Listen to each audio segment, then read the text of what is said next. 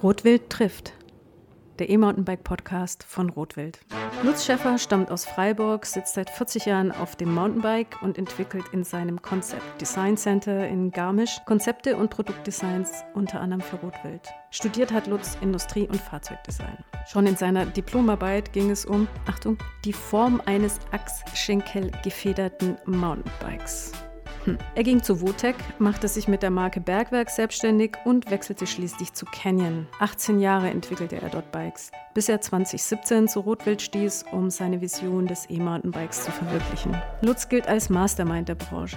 Stillstand ist nicht wirklich sein Ding. Das sieht man ihm auch an. Mit seinen 54 Jahren ist er eine brutal fitte Maschine und sitzt nahezu täglich auf dem EMTB.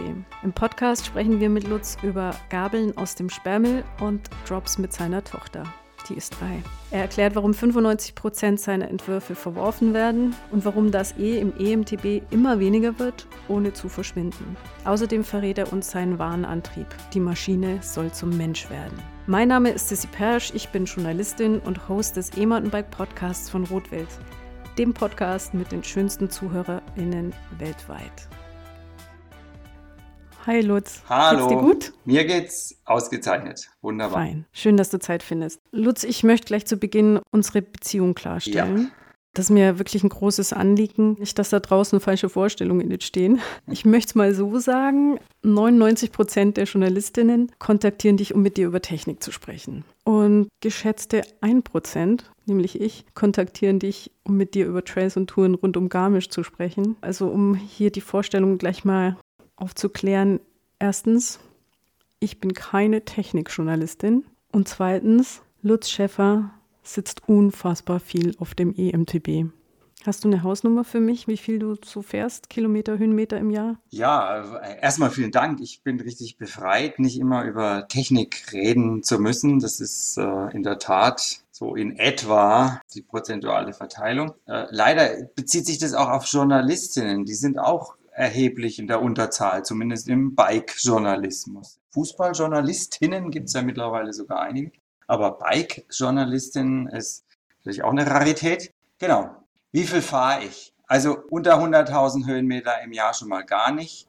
Maximal. Unter 100.000. Lass mich jetzt mal rechnen. Warte, Technik, Taschenrechner. Oh, jetzt kommt doch die Technik. Ja, ja. Eins, zwei. Okay, das wären 273 am Tag. Schaffe ich jetzt nicht ganz. Aber du hast ja den Heimvorteil, du bist am Berg direkt, ja? Und deswegen, das ist der einzige Grund eigentlich, warum ich das nicht schaffe. Genau. Also, sagen wir mal so, hier ist jede Tour nichts unter 1000 Höhenmeter. Das, das, schafft man einfach nicht. Aber das ist die spezielle Lage hier in Garmisch, dass halt einfach jede Tour immer mit irgendwelchem steilen Intro beginnt, wo man schon mal die ersten 500 Höhenmeter aufgebratzelt bekommt. Und am Ende ist also jede noch so kleine Mittags-, Feierabend-, Lunchride, Vormittagstour ah ja. einfach immer 1000 Höhenmeter. Das würde ich mir jetzt schon auch so denken. Das machst du dann nicht während deiner Arbeitszeit?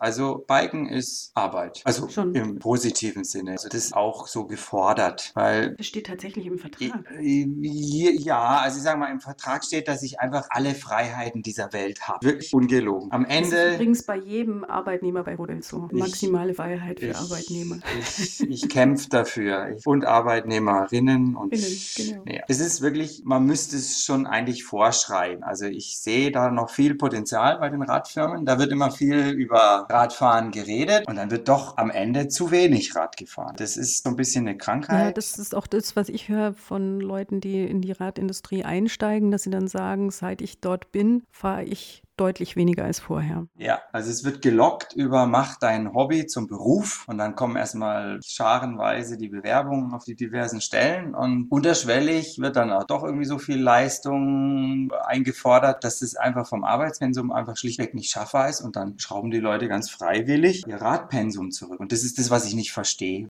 Vielleicht, weil sie auch mal den Kopf freikriegen wollen nach der Arbeit, von der Arbeit. Das wäre jetzt so eine Frage, auch die mir im Kopf wäre. Schaltest du ab, also jetzt nicht den Motor, sondern deinen Kopf, wenn du unterwegs bist? Oder bist du ständig am Reinhorchen, am Reinspüren? Wie ist das Fahrwerk, Geometrie? Also abschalten in dem Sinne tue ich nicht, weil ich auch irgendwie nicht das Bedürfnis habe, abzuschalten. Mhm. Ich habe überhaupt nicht so dieses Gefühl, oh, ich muss jetzt mal wieder ausspannen oder ich ja, jetzt, muss jetzt was für mich machen oder wie auch immer. Ich bin eigentlich immer ich und ich denke gerne über Fahrräder nach. Ja, Fahrräder ist für mich immer so dieser innere Öffnungsmodus, auch philosophisch, gesellschaftlich, medizinisch, alle Aspekte des Lebens sozusagen mit, mit der Brille des Fahrrades zu betrachten. Das macht mir in der Tat Spaß. Und deswegen fahre ich jetzt nicht in eine Radtour und sage, oh, ich muss jetzt mal irgendeinen inneren Blackout haben, sondern ganz im Gegenteil, wenn ich irgendwie in der Arbeit nicht, nicht vorangekommen bin, was beim Designer meistens der Fall ist, nach dem Motto, ähm, das muss man sich echt denken, entwerfen ist verwerfen. Ja? Also man produziert eigentlich zu 98 Prozent Schrott, Müll und Unverwertbares und man muss eigentlich permanent aussortieren, wegschmeißen, damit das eine Prozent von der wertvollen Idee eigentlich übrig bleibt. Und dieser Aussonderungsvorgang, der funktioniert. Schrecklich. Ja, ja, aber mhm. der, der funktioniert beim Radfahren eigentlich extrem schnell. Also ich kann jetzt mich ins Büro setzen und überlegen, welches von diesen Ideen oder Entwürfen oder, oder so verfolge ich jetzt weiter. Da kann ich dann jetzt fünf Stunden drüber nachdenken. Oder ich gehe eine Stunde Radfahren und habe eigentlich relativ schnell und sage, ja klar, das war alles jetzt überflüssig. Ich nehme die Idee, die ich gestern Abend äh, hatte. Oder ich mache auch ganz viele Handscribbles nach wie vor. Aber wirklich nur für den persönlichen Gebrauch und den kram ich dann vor und dann sage ja, ja, das, das war eigentlich super. Das muss ich jetzt einfach nur weitermachen. Ja. Über was denkst du da konkret nach? Also wie muss man sich die Arbeit bei dir vorstellen? Also es, es klingt jetzt nach einem sehr kreativen Arbeitsprozess und weniger analytisch, wie ich es mir ja auch immer vorstelle. Einfach ein paar Zahlen zusammenrechnen, Winkel hier, Neigung da, das ja. gerade. Also das Zeichnerische auch. Es, es hat sehr, sehr viel Kreatives, wie es jetzt so klingt. Wie muss man sich das vorstellen? Wie gehst du das an?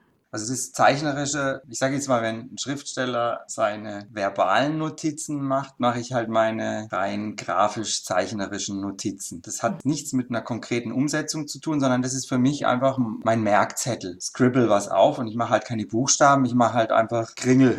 Ganz einfach. Das kann auch für andere nicht chiffrierbar sein. Das sind meistens die drei Zettel, die einfach immer voller und immer voller werden, wie so ein Wuselbild. Und das sind für mich meine Notizen, wo ich was ablege und wieder vorkam. Also ganz klassisch. Aber anstatt Wörter sind es eben Bilder. Und über was ich mir Gedanken mache, ja klar, natürlich Thema Radfahren. Aber ja, es ist, die technische Lösung steht immer ganz am Ende eines Nachdenkensprozesses. Und das ist auch noch nicht mal das Wichtigste. Was ist dann der erste Gedanke? Was hast du als Zielsetzung oder was ist bei dem ersten Gedanken dann Kopf? Was will ich erleben? Einfach eine Vorstellung von, jetzt scheint die Sonne. Will ich jetzt, ein, oder mal ganz simpel gesagt, wenn ich jetzt einfach unbändige Lust dazu verspüre, Fahrräder auf Berggipfel hochzutragen, dann mache ich mir natürlich gewisserweise Gedanken, Gedanken, wie leicht soll Ihr Fahrrad mhm. sein? Das ist dann so der Aufhänger. Ja? Wie sieht dann das optimale BBS-Zweig aus, ja, das Bergsteigerbike? Aber am Anfang steht, ja, wie will ich diesen Berg erleben? Ja? Will ich ihn umrunden oder will ich auf, auf den Gipfel oder will ich Distanzen zurücklegen oder Rundtouren? Will ich schnell sein? Will ich langsam sein? Will ich versteckte Pfade fahren oder, oder will ich einfach auf breiten Wegen vor mich hinrollern? Das sind so die, diese Vorstellungen. Oder wie will ich du das? Du hast auch unterschiedliche Persönlichkeiten in dir. Also dass du den einen Tag diesen Cross-Country-Modus drin hast und den anderen Tag den Big Mountain-Modus? Oder wie muss man sich das vorstellen? Äh, ja, das kann man schon so sagen. Meine, dazu muss man vielleicht wissen, ich bin schon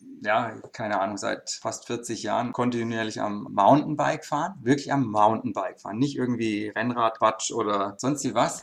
Mountainbike. Und ganz am Anfang gab es nur das eine Mountainbike. Und das hat sich ja alles diversifiziert. Tausend Untergruppierungen. Und, und irgendwie habe ich das Gefühl, ich habe so eigentlich alle Gruppierungen zumindest mental mitgemacht. Ja, ich, ich mache jetzt keinen Sloop-Style, Back, Triple, Backflip, was weiß ich. Das, das kann ich nicht. Und da äh, bin ich zu, zu ungeschickt und zu unsportlich und zu ängstlich.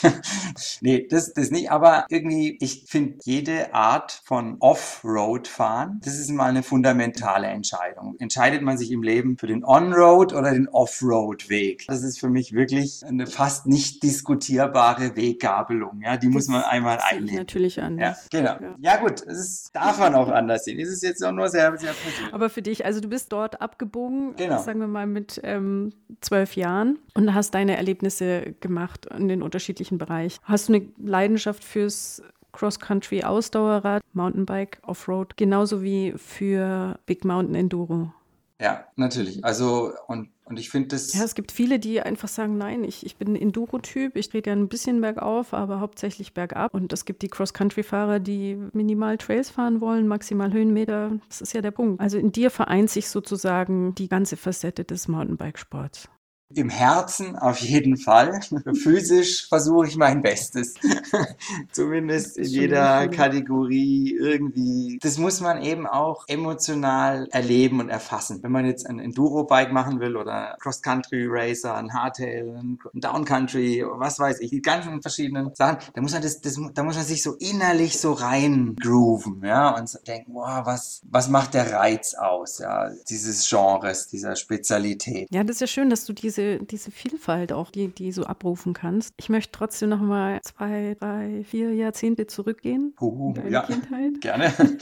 Richtung Freiburg. Ich kenne übrigens nur nette Freiburger. Das ist mir letztens aufgefallen. Und ich war noch nie da. Wahrscheinlich, weil ich damit nicht umgehen kann, mit zu viel Nettigkeit. Ich komme ja aus dem Allgäu, da ist man nicht so. Da ist man so ein bisschen ruppiger. Ruppiger, geht ja. das Wetter etwas extremer. Aber mich interessiert jetzt wirklich in diesem Podcast auch der Antrieb, ja, und das ist nicht der technische Antrieb, sondern primär der menschliche Antrieb. Was warst du für ein Kind und wie bist du dann zu dieser Obsession für den Radsport gekommen? Ja, das ist gut. Also ich, also geboren im ersten Lebensjahr in Freiburg und dann bin ich aufs Dorf in Denzlingen gezogen. Das ist so ein paar Kilometer neben Freiburg. Da habe ich ein Kinderdachzimmer gehabt und wenn ich mein Dachfenster aufgemacht habe, habe ich auf den Kandel geblickt. Mein, das ist ein Berg wahrscheinlich. Mein Sehnsuchtsberg. Es ist, nee, ist auch ein mythologischer Berg im Schwarzwald. Mhm. Der Kandel ist ein bisschen so standalone die Dominanz, würde man jetzt im alpinistischen Sinne sagen. Es ist ein sehr dominanter Berg, weil er eben für sich alleine steht. Es gibt einen Hexenfelsen dort, mhm. der in der Tat, also es ist wirklich, das kann man googeln, braucht man jetzt nicht, was ich da herziehe,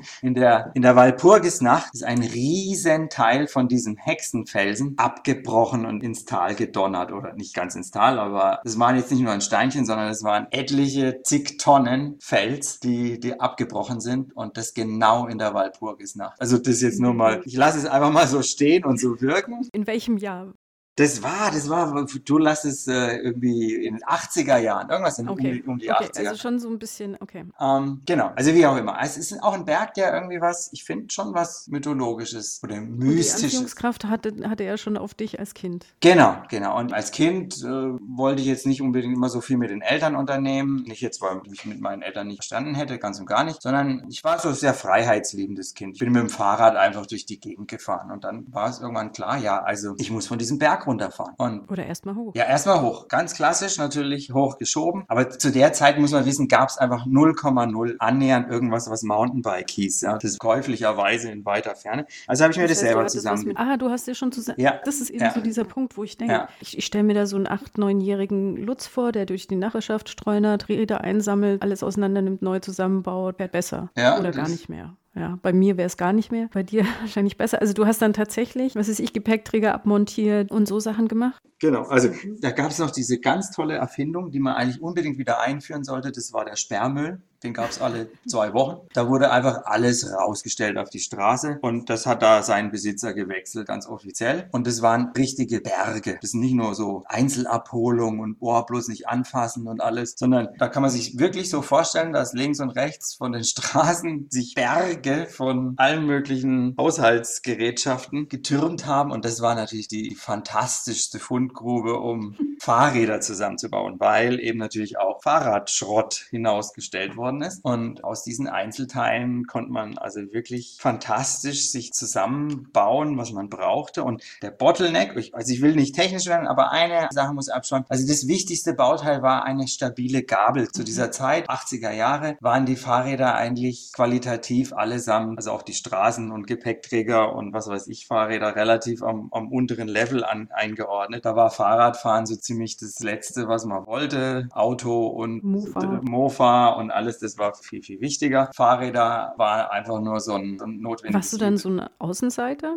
Ja, schon, aber eingebunden in so eine kleine Nachbarsjungen-Gang. Die zwei, drei Nachbarjungen, die haben irgendwie auch denselben Fable gehabt, geländefahrtaugliche Räder aus diesem Sperrmüll zusammenzubauen. Und da war dir schon klar, was geländetauglich ist oder wie das ausschauen sollte? Ja, das war sehr rudimentär. Geländetauglich war das, was einfach nicht zerbrochen ist. Ah ja, okay, und, das und, ist eine logische Basis. Ja, und, und da war die, die, Gabel, die Vorderradgabel eigentlich das empfindlichste Bauteil, mhm. weil die hat sich, also entweder entweder nach vorne oder nach hinten gebogen. Also die ist eigentlich nie an ihrer eigentlichen Stelle und in ihrer eigentlichen Form geblieben, sondern hat sich halt immer mehr oder weniger verformt. Und das war natürlich schlecht. Und die Fahrräder, die nicht, oder die Gabeln, die nicht verformt waren, das waren so Vorkriegsfahrräder. Also wir haben immer gesagt Oma-Fahrräder, Oma-Gabeln. Für Oma-Fahrräder, also Räder, die unsere Opas und Omas gefahren sind, die waren logischerweise Vorkriegsfahrräder. Diese Gabeln waren unglaublich stabil. Also auch die Räder, die Vorkriegsräder waren noch einen ganz anderen Robustheitsschlag. Und die haben wir dann in unsere Offroad-Fahrräder reingebaut. Also ihr habt dann Omas überfallen vom Radl geholt und Na, das, beziehungsweise auf dem Sperrmüll. Auf dem Sperrmüll, ja. Und das war also kostbares Gut. Man das waren immer auf der Suche nach, nach diesen Gabeln. Das war die wertvollste Trophäe, die man hat sammeln und finden können. Genau, und das hat man kombiniert mit einem 24 Zoll, das war so ein Jugendradrahmen, also Rahmen für 24 Zoll, kombiniert mit 26 Zoll Laufrädern, kombiniert mit Vorkriegsgabeln. Sowas wie Bremse haben wir noch wenig dran gedacht. Rücktritt war die entscheidende Bremse. Da musste man dann auch immer für Nachschub sorgen oder suchen, weil das waren klassischerweise die Dreigangnaben, die Rücktrittbremse hatten. Also die haben wir in Verwendung gehabt. Die hielten immer nur eine begrenzte Höhenmeteranzahl und dann waren die ausgeglüht. Und dann musste man wieder eine neue Rücktrittnarbe sich irgendwo ergattern, weil die Innereien, die sind zerschmolzen quasi. Und danach kam er dann auf, okay, nee, also eine Federgabel wäre auch nicht schlecht. Und da haben wir, sind wir wieder am Sperrmüll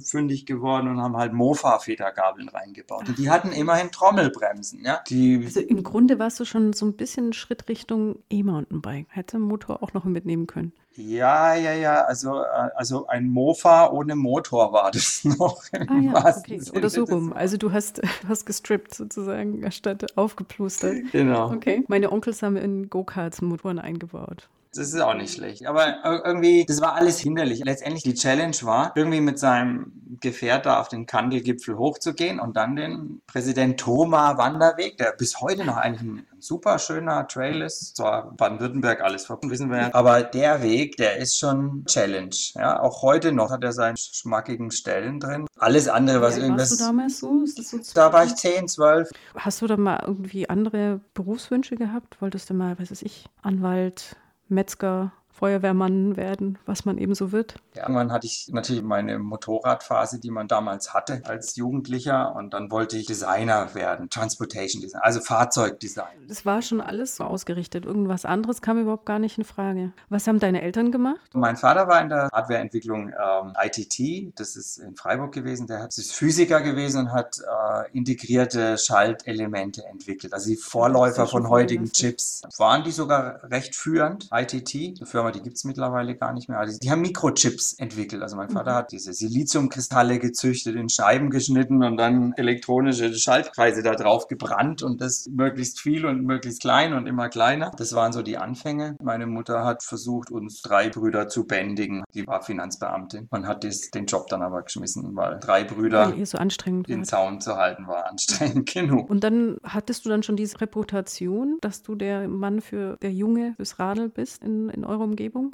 Ja, also in unserer Clique. Wir haben also geschraubt. Es gab keinen Verein, gehe ich Nein, nee, davon aus. nee. Also Verein gab es schon. Also der R, die RSV Breisgau Perle, ja, also der Radsportverband Breisgau Perle, ist ein Denzlinger Radsportverband gewesen. Und die haben nur Rennrad und Cyclecross. Also die sind falsch abgebogen an der Weggabelung. Ja, das Cyclecross war nicht so falsch. Das fand ich eigentlich ganz gut, aber irgendwie habe ich gedacht, also mit dem Rennradlenker durchs Gelände zu fahren, das Du bist noch immer kein Graveler? Nee, ehrlich gesagt nicht. Ich find's toll und, und wenn, dann sage ich auch, Leute, Tour de France ist eigentlich Gravel gewesen ursprünglich. Und dieses auf glatten Asphalt rumgefahren, das ist eigentlich eine neuzeitliche Erfindung, die jetzt mit dem eigentlichen Rennradgedanke, wie es entstanden ist, Du, ursprünglich. du driftest ab. Ah, ich, ich drift ab. Okay, du, du, du fängst mich immer wieder ein und dann komme ich wieder Ich zurück. hole dich wieder zurück vom Asphalt Genau, wo waren wir stehen auf geblieben? den ähm, Berg. Genau. Nee, also tatsächlich dieses Trailfahren schon von Anfang an bei dir fest verankert. Ja. Und dann hast du das tatsächlich direkt studiert, beziehungsweise deine Arbeiten auch geschrieben und dich sehr, sehr früh damit selbstständig gemacht. Und das war auch tatsächlich eine frühe Zeit. Also da muss man ja sagen, da war noch nicht hier die Zahlen, die die ZIV, ZIV? Zentraler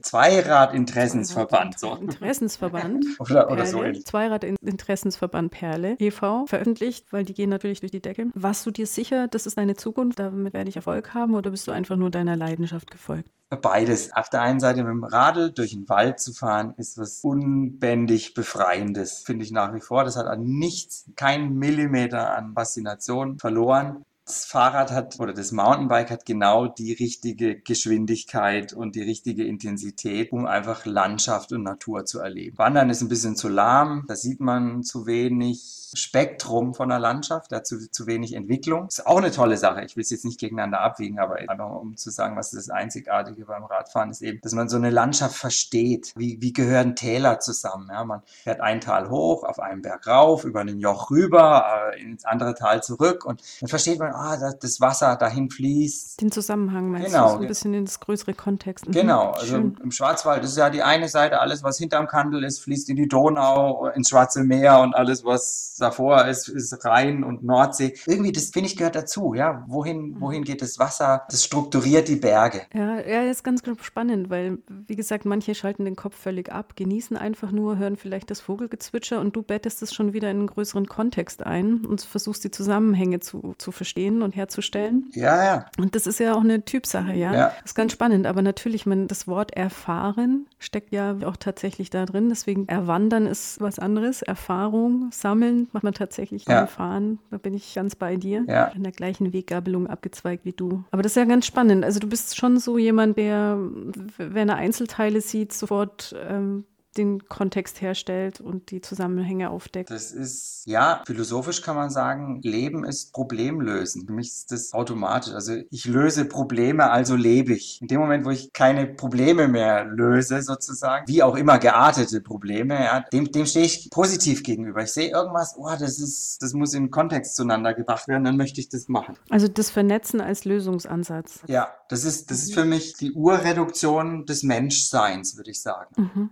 Ja, es ist ein schöner Gedanke, weil es nicht dieses Isolierte ist, ja. Also es hat jetzt, steht ja sozusagen konträr zu äh, Trumpscher Isolationspolitik oder sonstigem. Also diese Vernetzung auf jeglicher Ebene zu sehen. Menschlicher wie auf jetzt technischer. Da, da hakt es bei mir, Lutz, da hört es bei mir auf. Ich, ich sehe diesen, bei mir verschwimmt es dann, wenn ich Technik sehe, ja. Ich sehe dann so ein Einzelteil und kann aber nicht feststellen, was dieses Rad jetzt, also dieses Rädchen antreibt, das ist das nächste Rädchen und hier und so weiter und so fort. Deswegen äh. finde ich das mega spannend, wie man, wie das bei dir im Kopf losgeht und das eine zum nächsten führt. Ist es das auch, was dich als Entwickler auszeichnet? Ja, und zwar im, im reduktionistischen Sinne. Ja, also Technik, für viele ist ja Technik irgendwie immer komplizierter werden, immer mehr ansammeln, immer mehr kleine Schräubchen, immer mehr ins Detail gehen. Und dabei stimmt es eigentlich nicht. Eigentlich muss man immer einen Schritt, wie kann man das noch einfacher machen? Dann muss man in die Natur schauen. Ja, da muss man mhm. sagen, okay, was für Lösungsansätze hat die Natur? Sei es ein Baum wie der Wurzelabgang oder Kronenverzweigung, Astabgänge, da kann man extrem extrem viel lernen, so was die Statik, also einfach wie, wie man Bauteile zu konstruieren hat. Leichtbau kann man bei Knochen sehr gut, Vogelknochen, auch Säugetierknochen ableiten, anschauen und, und das muss man dann ganz vorurteilsfrei einfach auf, auf das Fahrrad übertragen. Und ob da jetzt ein Kugellager XY oder, oder Dichtungsringchen so oder so und so drauf ist, ist sekundär. Ja, das ist für mich nicht Technik, sondern wie soll man sagen, das ist Ausführungsexerzitien, ja, aber nicht mehr eigentlich die eigentliche erfinderische Höhe. Ja, die erfinderische Höhe Höhe oder, oder wenn man was fundamental verändern will, dann muss man einfach sagen, okay, wie laufen die Kräfte durch das Bauteil? Wo entstehen die Kräfte? Was für Kräfte? Und dann kommt man auf die Form. Ist eigentlich ein eher untechnischer Ansatz, wie man auf die Formen kommt oder auf, auf eine... Fast schon organisch.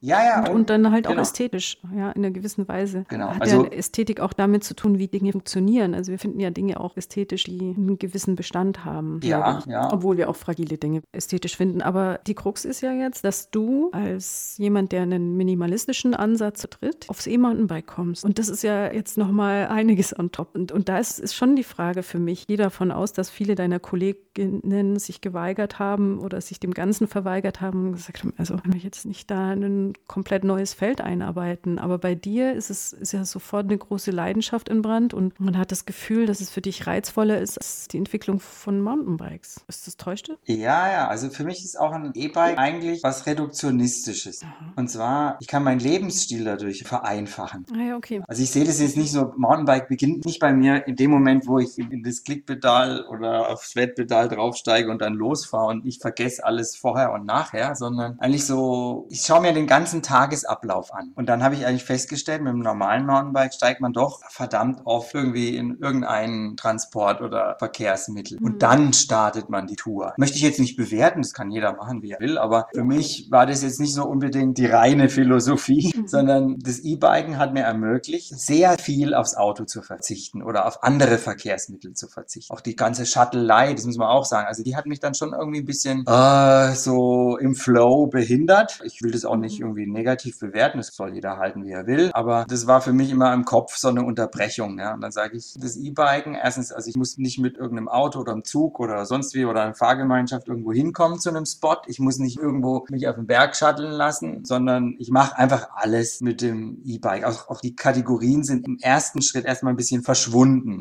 Zum Höhepunkt der Bio-Bike-Karriere war ich umgeben von zehn unterschiedlichen Fahrrädern, die alle möglichen Spezialgebiete abgedeckt haben. Das war irgendwie alles andere wie realistisch und da habe ich festgestellt, mit dem E-Mountainbike mache ich alles. Ich habe nur noch ein, ein Bike, verwende mein Auto nicht oder kaum noch oder gar nicht mehr, Shuttle nicht, brauche nur noch ein Fahrrad. Ich stelle mir schon vor, dass du jetzt aktuell ein ganzes Arsenal an Bikes hast, oder? Ja, natürlich. Also, aber ich versuche auch nicht jetzt einfach nur zu häufeln. Ja, ich sag reduzieren möglichst auf wenig Fahrräder. Das heißt jetzt, ich habe jetzt so fünf, sechs Fahrräder im direkten Gebrauch. Ja, also vielleicht kann man es auf vier Fahrräder reduzieren oder so. Und das ist. Und auf welchem sitzt du am häufigsten? Bei mir ist es nie irgendwie was Statisches. Ich muss ehrlich sagen, ich versuche jetzt auch das E-Mountainbiken auch wieder zu reduzieren. Also nicht die, die Anzahl der Fahrten zu reduzieren, sondern auch das jetzt zu minimalisieren. So wie viel E-Bike braucht der Mensch? Mensch überhaupt? Wie groß, wie stark, wie klein, wie viel Batterie? Also da gibt es auch ganz viel, wo man nachdenken kann und auch sehr viel reduzieren kann. Und der Übergang zum Non-E, also gerade mache ich so eine Phase durch, wo ich enorme Lust wieder auf das normale Bike verspüre, aber sozusagen vom E-Bike kommend, das ist eine ganz interessante Sache und merke, das sind zwei unterschiedliche Kategorien von Fahrrädern, aber irgendwie, ich, ich will da auch keine so eine Trennlinie reinbauen. Ja, ich sage, das mhm. ist für mich okay, wie jetzt, ich fahre jetzt einmal hart Hardtail und dann einmal ein Enduro mit 170. Da ist ein E-Bike genauso eine Kategorie und nicht irgendwie was völlig Fremdes. Beides und alles macht sehr, sehr, sehr viel Spaß. Ja. Diese Grenze E-Bike und Non-E-Bike, das wird meines Erachtens noch viel mehr verschwinden und damit auch an Bedeutung verlieren, dass man da sich gar nicht so unterhält über, ist es jetzt E-Bike oder nicht, sondern. Hm. Ja, auf der einen Seite, also das ist jetzt meine wirklich fachfremde Meinung, habe ich bei dir das Gefühl, dass du das E-Mountainbike besonders intuitiv gestalten willst. Also dass diese Einheit von Mensch und Rad sehr gut funktioniert und da nicht so ein Bruch ist. Und also das jetzt so von, von meiner Wahrnehmung von deiner Entwicklung bei Rotwild. Und auf der anderen Seite geht es darum, auch das E-Mountainbike so abzuschwecken, dass das eh nicht im Fokus steht, sondern das Fahren an sich, ja, also nichts Bolides mehr so hat. Täuscht das? Na, das, das stimmt schon. Also diese Verbindung Mensch, Maschine und Fahrrad ist eine Maschine erstmal auch im rein technischen Sinn, egal ob das einen Motor hat oder nicht. Die muss natürlich möglichst intuitiv sein. Das heißt, es darf nicht als Fremdkörper wahrgenommen werden. Der E-Motor innerhalb des Mountainbikes muss selbst nicht als was Fremdkörperartiges, sondern es sind einfach Erweiterung des Radius, die Verlängerung der Beine, das soll als nicht Unnatürliches wahrgenommen werden. Und da steckt natürlich eine Herausforderung drin, dass das so ist. Das ist nicht, nicht selbstverständlich. Also die allerersten Bikes waren also ziemlich schrecklich in, in allem. Aber das, das es gibt auch noch heute, ich habe ja einige Testbikes, mhm. mit denen ich auf Tour bin und dann schon auch schön zu sehen, wenn man denkt, das liegt am eigenen Fahrverhalten, an der Fahrtechnik und dann mal ein Rad hat, das wirklich gut ist und schön anspricht. Und man ja. denkt, ah ja, okay,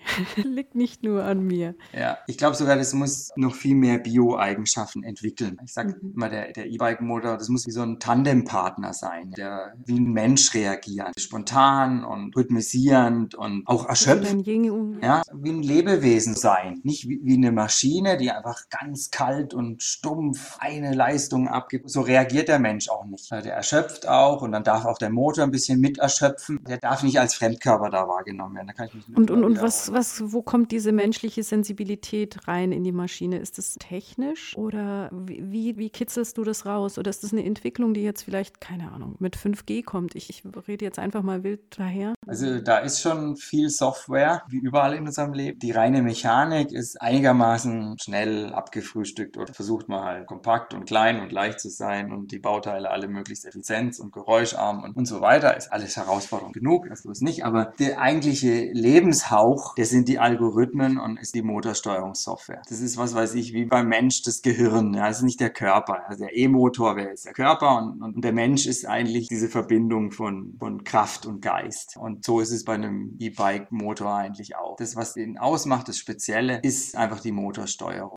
Und da hast du dich auch wieder ganz neu reingefuchst vor einigen Jahren, als du den Sprung dann zum EMTB gemacht hast. Das finde ich echt wirklich sehr spannend, dass du sozusagen dein Steckenpferd zur Seite stellen kannst und sagst, ich junger Mann mit guter Erfahrung, gehe jetzt nochmal einen neuen Weg. War der Reiz so groß? Ja, es ist, ich sage jetzt mal, als Entwickler und Designer musst du schon immer open-minded sein und nicht jetzt mit Refixierung irgendwas beurteilen, sondern ich fand es ganz zum Anfang, also was ganz Schreckliches, wie ein Verrat an der Idee Mountainbike das jetzt mit Motor zu kombinieren, mit dem E-Motor, also was ganz, ganz fürchterliches. Ich habe auch gedacht, die Welt geht unter und, und es wird nie wieder so sein, wie es war. Und äh, jetzt hat endgültig Adam und Eva den Apfel reingebissen und die Welt ist nicht mehr, wie sie vorher war. Das waren so meine Albträume, die mich geplagt haben. Und dann habe ich gesagt, ja, egal, komm, jetzt, jetzt fahre ich einfach mal. Ich fahre, gebe mir einfach mal ein Jahr Zeit und dann komme ich zu einer Bewertung, ist es jetzt des Teufels oder ist eine unglaubliche, fantastische Weiterentwicklung dieser fantastischen technischen Erfindung Fahrrad. Nach diesem Jahr bin ich dann ganz, ganz vorurteilsfrei zu diesem Ergebnis gekommen. Ja, es ist einfach eine, eine fantastische Erweiterung der Erfindung Fahrrad.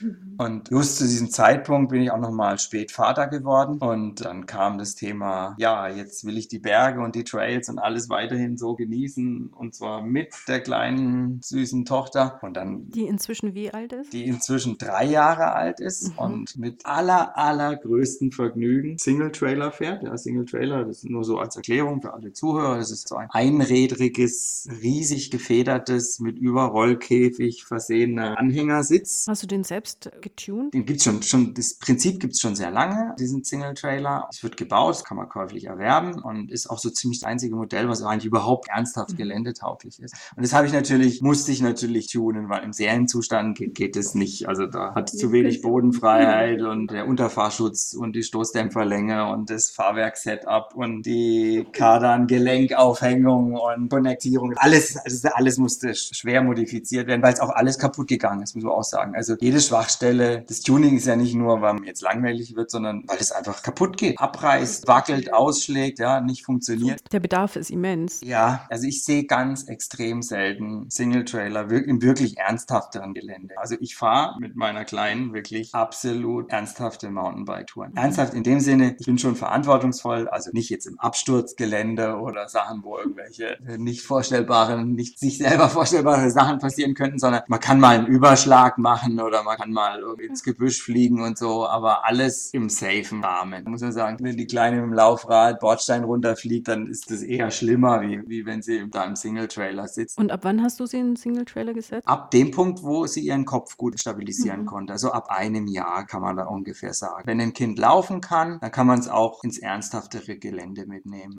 Mhm. Und sie genießt es, die, die Touren. Wie lange seid ihr dann zusammen unterwegs? Den ganzen Tag. Sie ist eine, sie fährt die Touren mit. Ja, also es ist nicht so, dass also passiv da hinten reingesetzt wird. Also so, so, wie wenn ich jetzt mit einem Kumpel Mountainbike gehe, dann gehe ich mit ihr halt Single-Trailer fahren. Ich frage sie auch, hast du Lust, heute Single-Trailer mhm. fahren zu gehen? Und das ist natürlich auch immer gekoppelt mit allem Möglichen. Halb, dreiviertel Stunde Fahrt und dann macht man Pause und dann spielt mhm. man und dann entdeckt man was und macht und tut und klettert und staut Becher auf und isst und picknickt und sonst was. Und dann geht's wieder weiter. Und ja, so ist der Tag Tag ganz schnell rum. Mhm. Das ist das Erstaunliche. Also sie kennt die Umgebung. Sie weiß genau, wo fahren wir hin. Beispielsweise in Garmisch, wenn ich sage, gehen wir jetzt, fahren wir zur Bockhütte oder zur Rheintalangerhütte oder Gesterberg oder das oder das oder fahren wir Runde oder an den See oder dort. Die kennt die Runden. Mhm. Ich bin da selber eigentlich baff. Und die kann eigentlich sozusagen mitbestimmen, was wir für eine Runde fahren. Und ihr macht es. Ja, aber weißt du, das ist, wenn sie so aufwächst, ja, andere Kinder können in der Stadt wahrscheinlich zum nächsten Edeka den Weg finden. Und sie ist ja wirklich mehr oder weniger bei dir hinten dran aufgewachsen lassen. Ja, sehr, sehr schön. Aber wirklich nicht jetzt als neues hinten reinstopfen und Klappe halten und erst anhalten, wenn sie anfängt zu schreien. Also nicht diese Methode. Ja, das ist mit äh, integrieren, mit auch wenn du integrieren. sagst, stopp und zusammen die Natur Ja, entdecken. und wenn wir Trails fahren, dann ist es auch wie, wie so Ross und Reiter, ja. Also sie singt gerne hinten und ich rede auch ständig mit ihr. Also das heißt, ich sage ihr, welche Kurvenkombinationen gerade anstellen, ob jetzt ein Drop kommt oder großer Absatz oder ob es jetzt gerade rümpelt oder das kündige ich ihr immer an. Dann Mhm. weiß sie auch, okay, wenn ich sage jetzt, okay, Drop, Stufe, dann kann sie sich da auch drauf einstellen und in Anführungszeichen festhalten. Also sie hat dann fünf Punkt Gurt und seitlich Kopfanschlagspolster etc. Das trainieren wir auch. Also ich halte dann auch und sage, war es okay, war es gut? Und sie sagt dann ja, ob es gut war und ob sie mehr haben will. Oder ich frage auch, ob sie Angst hat oder nicht Angst hat. Sie macht da richtig mit. Wie so ein richtiger Beifahrer. Ja? Wie im Rallye-Auto ist sie die Beifahrerin. Ja? Was wird aus ihr wohl werden? Äh, Laufrad hat sie wahrscheinlich auch schon. Sie will Hubschrauber-Pilotin werden und wie die Mama Medizinerin. Ach, das ist wunderbar. Eine, die Leben rettet. Ja, also sie kann dir auch sagen, also Anatomiebuch anschauen abends, sie kann dir genau alles sagen, wo welche. Ja, aber das ist ja auch, also diese Anatomie, diese Zusammenhänge, da sind wir ja wieder, ist ja von beiden Seiten wahrscheinlich vorbelastet. Ja, ja. Ein großer Familienspaß. Ja, super. Jetzt hole ich den Bogen wieder zum E-Bike zurück. Schön. Es ist unglaublich, wie man Familie und Natur mit dem E-Bike und dem Single-Trailer-Anhänger einfach erleben kann. Und dann muss ich einfach mal sagen, das wäre ohne E-Bike schlichtweg unmöglich. Ich bezeichne mich jetzt auch mal als einigermaßen trainiert. Ich bin jetzt nicht der unsportlichste. Und, aber ich sage jetzt mal anderthalbtausend Höhenmeter, irgendwelche krasse Anstiege hier hochfahren mit dem Bike, Anhänger ziehen. Vollständig unmöglich. Unmöglich. Kann mir keiner erzählen. Geht nur mit E-Bike. Und das hat mir eine vollständig neue Betrachtung einfach auch des Erlebens mit, dem, mit der Familie gegeben. Und auch da wieder, wir lassen das Auto stehen. Ja, also habe den Luxus hier da zu leben, wo ich leben will, an der Umgebung, wo ich leben will. Aber trotzdem, man kann einfach das Auto ganz arg stehen lassen und ganz viel von seiner Destination aus unternehmen.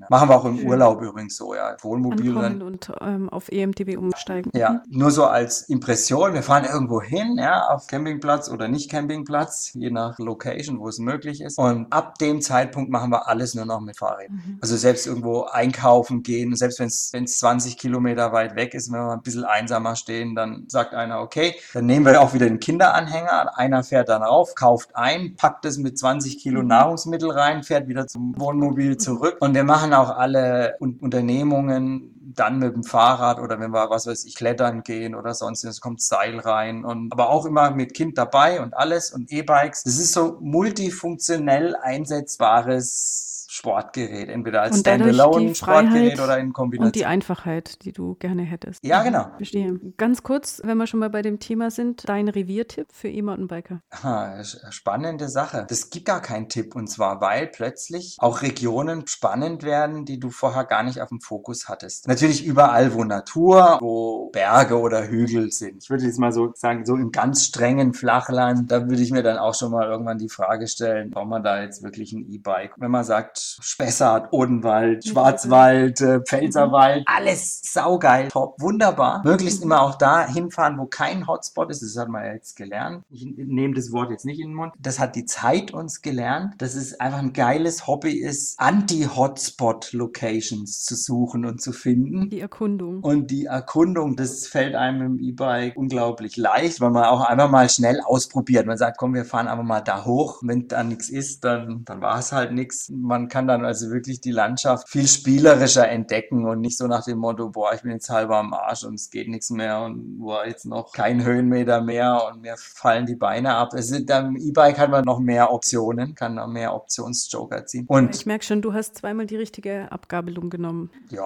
Einmal ins Gelände und dann einmal auf das E-Mountainbike. genau. Vielleicht langsam zum Schluss kommt. Was ist aktuell die größte Frage, die für dich im EMTB-Raum steht? Gewicht, Okay. Gewicht. Also wieder was Technisches, aber Ist es ähm, tatsächlich so? Also bei mir ist es definitiv so. Ich bin 1,60 und nicht 1,90 und stark. Ja. Und für mich ist das Gewicht, diese Agilität sehr, sehr wichtig. Ich denke bei vielleicht jemandem, der 1,90 ist, äh, gut hieven kann und vielleicht auch ein, ein sattes Gewicht auf dem Trail mag. Aber das ist für dich tatsächlich die Krux aktuell. Ja, also ich sehe es ja auch. Meine Lebenspartnerin ist auch klein und zierlich und das steht so in einem bizarren Verhältnis zum Bikegewicht. Das wäre so, wie wenn ich jetzt mit einem 40 Kilo Bike weit umherfahren. Also das wäre auch völlig undiskutabel. Nee, aber auch sonst. Ich zitiere dich auf meiner nächsten Tour, wenn ich dann wieder den Jungs erklären muss, warum das für mich ein Problem ist. Ja, das ist so. Jede Tour im Gelände, da muss man mal kurz auch was tragen. Es geht jetzt nicht nur ums Fahren und auch das ganze Handling, ja, und nicht auch zum Schluss, wenn man mal stürzt, dann möchte man nicht von irgendeinem Felsbrocken erschlagen werden, sondern es ist schon ein Unterschied, ob einem 20 Kilo ins Kreuz donnern oder wenig. Also die Energie nimmt mit der Masse Geschwindigkeit im Quadrat zu, ja. Insofern, das ist ein Riesenthema und auch ein Thema, wie viel E-Bike brauche ich wirklich, ja. Also wo kann ich überall den Motor reduzieren oder ausschalten, ja. Dass ich sage, okay, ich nehme ihn nur noch an den Stellen, wo es wirklich essentiell notwendig ist, um auch sozusagen einfach den Tourradius zu, zu erweitern oder die Höhenmeter zu maximieren oder überhaupt den Anhänger ziehen zu können oder wie auch immer. Und wer übernimmt dann die Entscheidung? Muss ich dann wieder mitdenken und ausschalten, einschalten oder wird es automatisch passieren? Das passiert zunehmend automatisch. Also Knöpfchen rumgedrücke, das ist nervig. Also und da spielen die Algorithmen die Rolle. Und da sage ich, das ein, der Motor muss wie ein Mensch sein. Und man sagt, hey du, äh, ich, ich fahre jetzt die und die Runde. So, man kann vielleicht auch diskutieren, hast du einen Vorschlag oder ich? KI-Thema, wie auch immer. Nee, er weiß in etwa, man muss schon ein bisschen teachen und sagen, okay, wir fahren jetzt 1K, 2K, 3K Höhenmeter Tour und die und die in etwa so die Runde oder Zeitangabe. Der Rest, Motor und Unterstützung und der Energiemenge, die man dabei hat, das muss ich völlig automatisch adaptieren. Mhm. Und das ist auch möglich. Diese German Reichweiten Angst, ja, das, die legt man, je mehr man EMTB fährt, desto mehr legt man die ab, weil man weiß, das ist wie, wie der eigene Körper. Da weiß man, wenn man eine große Tour hat, da muss man zwei Semmel mitnehmen ja. Und nicht nur eine. Da gibt es aber auch einige Männer, die sich überschätzen, was ja. die eigene ja, die, Reichweitenmöglichkeiten anbelangt. Da ist die Angst durchaus begründet. Ja, ja, ja. Aber auch mit einer leeren Batterie mal 20 Kilometer zurückzufahren fahren, ist ja kein Weltuntergang. Training. Kann man mal Training. fühlen, wie das ist. Ja. Das bringt mich eigentlich schon zur letzten Frage, Lutz. Was haben wir in fünf Jahren vom EMTB zu erwarten? Wird das auch der Punkt sein? Ja, ich glaube, das wird extrem selbstverständlich sein, wie eine Federgabel oder eine Scheibenbremse. Ein mehr oder weniger kleiner oder auch nicht vorhandener Motor. Ich, ich kann einfach nur betonen, die Übergänge werden extrem fließend werden. Das wird nicht mehr nur so on-off sein, habe ich Motor drin oder nicht, sondern das ist ein Skalierungsthema. Von klitzeklein bis größer ist alles möglich und auch nichts ist auch immer noch präsent. Ja, das wird ganz und gar nicht verschwinden. Das wird einfach fester Bestandteil bleiben. Aber es wird alles deutlich leichter werden. Also diese riesen Bröckel, die es heute gibt, darüber wird man in ein paar Jahren schmunzeln. Ich liebe diese Aussage. Das klingt hervorragend für mich. Mega. Ja, Lutz, vielen lieben Dank für deine Zeit, für deine Einblicke. Ich fand es super spannend. Euch da draußen lieben Dank fürs Zuhören. Solltet ihr Fragen, Wünsche, Anregungen haben, schreibt uns unter podcast.rotwild.de. Lutz, wir könnten ja mal dann auch so eine Podcast-Folge machen, wo du nur Fragen beantwortest, die ich vorlese. Völlig unreflektiert, weil ich ja nicht, mich nicht auskenne. Das wäre doch was, oder? Gerne. Also unabhängig davon, Podcast ist ein wunderschönes Medium, ist einfach toll. Ja, ich würde mich freuen, die Gelegenheit zu haben, das Thema weiter fortzuführen. Alles danke. klar. Lutz, ich danke dir. Alles klar. Bis arg bald. Ja. Bis Viel Spaß dann. auf den Trails. Danke. Ciao.